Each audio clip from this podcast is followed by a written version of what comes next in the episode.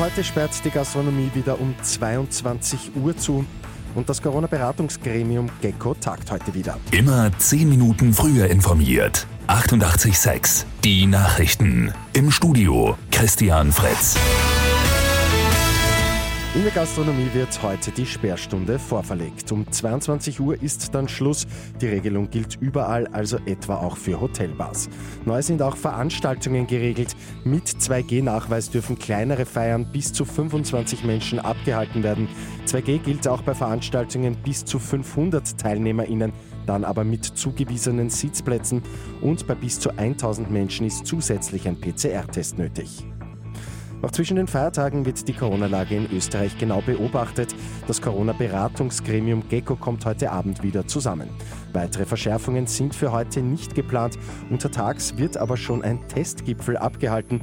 Unter Einbindung unter anderem der LaborbetreiberInnen soll erörtert werden, wie bundesweit ein effektives, rasches Angebot zur Verfügung gestellt werden kann. Die internationalen Verhandlungen zur Rettung des Iran-Atomdeals gehen heute in Wien in die nächste Runde. Vertreter Chinas, Frankreichs, Deutschlands, Russlands, Großbritanniens und des Iran werden an den Gesprächen teilnehmen. Direkte Gespräche zwischen dem Iran und den USA sind nicht vorgesehen. Und bei Lotto 6 aus 45 hat es am Abend einen Sechser gegeben. Der Gewinn eine Million Euro. Das sind die Gewinnzahlen 15, 18, 19, 26, 35, 36, Zusatzzahl 11. Die Angaben sind ohne Gewähr. Mit 886 immer 10 Minuten früher informiert.